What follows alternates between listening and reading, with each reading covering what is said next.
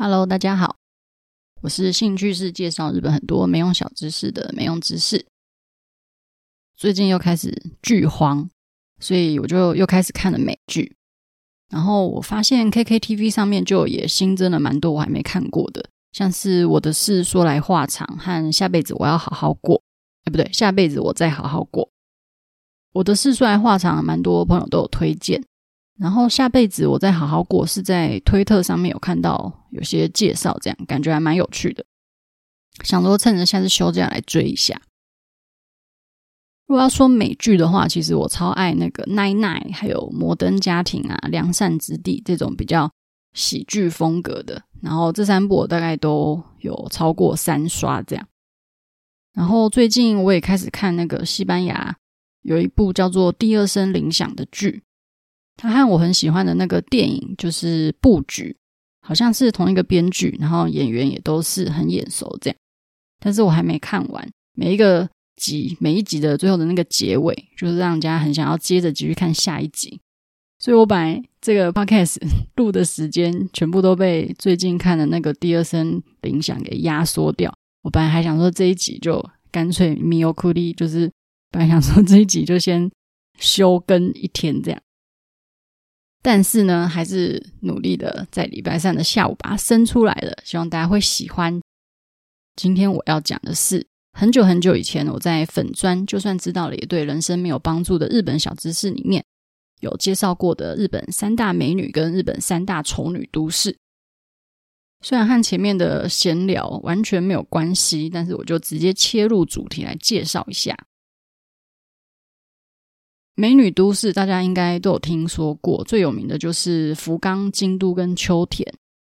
然后冲绳跟东京，其实最近这几年也是一直都有上榜，都有被提到。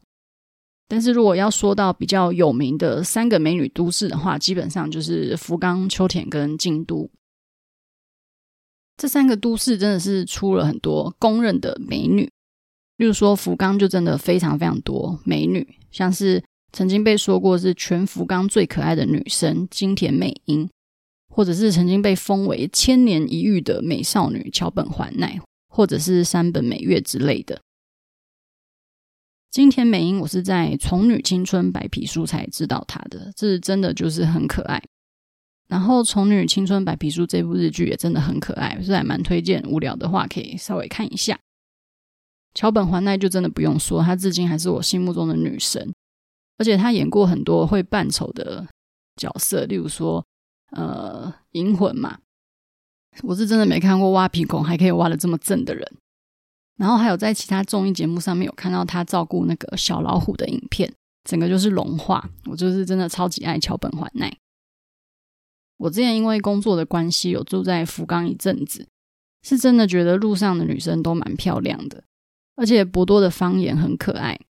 以前我刚从大阪转职到福冈工作，那时候也因为在呃大阪住了一阵子，然后我周遭的朋友也都是关西人，所以我的关西腔就是有一点被影响到，就是偶尔讲话会不小心会冒出那个根深蒂固的关西腔。但是到福冈之后，就真的又太喜欢博多的方言，所以我就每一天午休的时候就一直叫朋友啊、叫同事啊教我讲博多方言。博多方言其实非常常用“と”的这个字，例如我以前有练习过一阵子的“おととととてていとったのになんでとどってくれんかったと”っていう“とと”，这个我我觉得很可爱的一个，就是一堆“都”的一句话。然后还有几个我自己也蛮喜欢的讲法，例如说，呃，很怎么样，很怎么样，在关西可能就是比较用“めっちゃ怎么样怎么样”。 很好吃或很可爱，就会说めっちゃ可爱い、めっちゃ美味しい之类的。但是在博多方言就会用バリ，比如说バリ美味しい、バリ可爱い这样子。然后结尾也很常用什么ど啊、什么バイ呀、什么ケン。例如说你在干嘛？可能一般标准语就是何してる，或是何してるの。那博多方言的话就会用何しようと这样子，就是很听起来就有一点点很俏皮的感觉。 那什么什么拜的话，简单来讲就是什么什么だよ的意思。比如说，我喜欢吃草莓，就会是私いちご好きバイ这样子的感觉。 然后我也很喜欢听什么什么 yakan，就是什么什么だから的意思。例如说，人家说你很吵，就是 yakan うるさいで这种感觉，就是だからうるさいで的意思。所以听起来就是稍微有一点点不太一样，但是是我自己喜欢的那种方言的 的感觉，这样。然后いいよ就是よかよ，这些听起来真的就是温柔可爱。然后，所以我偶尔学了之后，就会学着跟着博多女生一起讲。但是当然没有讲起来像正统的福冈女生那么可爱啦。但是讲着讲着，都觉得自己也变可爱了呢。好啦，一个不小心，福冈的篇幅就占了太多。但是因为我真的很爱很爱福冈啦，而且福冈出美女的由来 是被认为说是福冈的美食。福冈的美食真的很多，几乎都没有什么地雷。例如说，呃，豚骨拉面啊，然后もつ锅就是牛肠锅，或者是明太子啊、水炊锅等等这些食物，其实都被说是有富含胶原蛋白这种呃有美容效果的食物，所以可能吃着吃着就是大家都变漂亮了。还有一说就是被认为说福冈的地理位置，不管是鱼啊、肉啊，或是蔬菜，都很容易入手。然后也因为离山或离海都不远，所以这些食物在古时候到现在都是不需要长时间的运送，所以一直呢，福冈人他们吃到的东西都是很新鲜的。那新鲜的食物当然就是对身体很好，所以这些美丽漂亮就是自然而然从内而外产生，就是其实是有这样子的说法。那另外根据生活百科网站的一个调查资料。就是有说，福冈这个城市是对美容类别的花费金额是全四十七都道府县的第一名，所以在数据上面来看的话，花在美容打扮的金额其实是比福冈是比其他的县市还要来得高，可以说是福冈市民他们对美的意识很高，然后又加上那个刚刚说的可爱的博多方言，整个就很加分。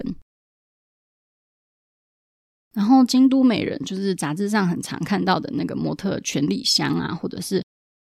东兵卫的小狐狸吉冈里帆等等。那为什么京都会有呃京都出美人的这个传说？其实也和京都的历史文化可能有一点点的关系。就是京都其实在江户时代之前也都是日本的，一直都是日本的中心城市嘛，所以从古至今呢就会聚集很多美女来。而且京都又有很有名的艺妓啊、舞妓这些，就是本身就是代表美丽的女子这样子。他们这些舞妓艺妓呢，就是除了美貌之外，他们也很讲究仪态啊、温柔美丽的形象这样。所以京都美人就也有被叫做京美人。那和福冈有一点像的部分是，京都的料理也都是比较多那种多蔬菜，然后少油的料理为主。然后他们也很常吃豆类制品，然后在地生产的食物也其实都很新鲜，所以吃的健康，然后也就越来越漂亮这样。然后秋田美人这个也很有名，像是佐佐木希啊、檀蜜之类的。那秋田出美人的这个说法是，呃，有一个我觉得还蛮酷的，就是全日本的日照时间，就是秋田县是最短的。那为了这个考证这个资料，我还特别去查日本总务省统计局出版的《日本统计年鉴》。那秋田县的年间平均日照度只有一千五百二十六个小时，平均一天相算下来就是只会照到四个小时左右的太阳。日照时间最长的是山梨县甲府市，总共是两千一百八十三个小时。所以秋田县跟山梨县足足差了六百多个小时的太阳。所以听说就是因为这样，所以那个秋田县民他们因为不常晒到太阳，所以皮肤相对就比较白皙。然后也因为日照时间很短，然后太阳很快就下山，所以以前的人啊，因为天色一暗，就也就是没什么事情可以做，就只能睡觉。所以秋田县民的睡眠时间也是四十七都道府县里面最多最多的。所以吃的健康，然后又晒不到太阳，又早点睡，所以充分的睡眠可以让皮肤变好，这样。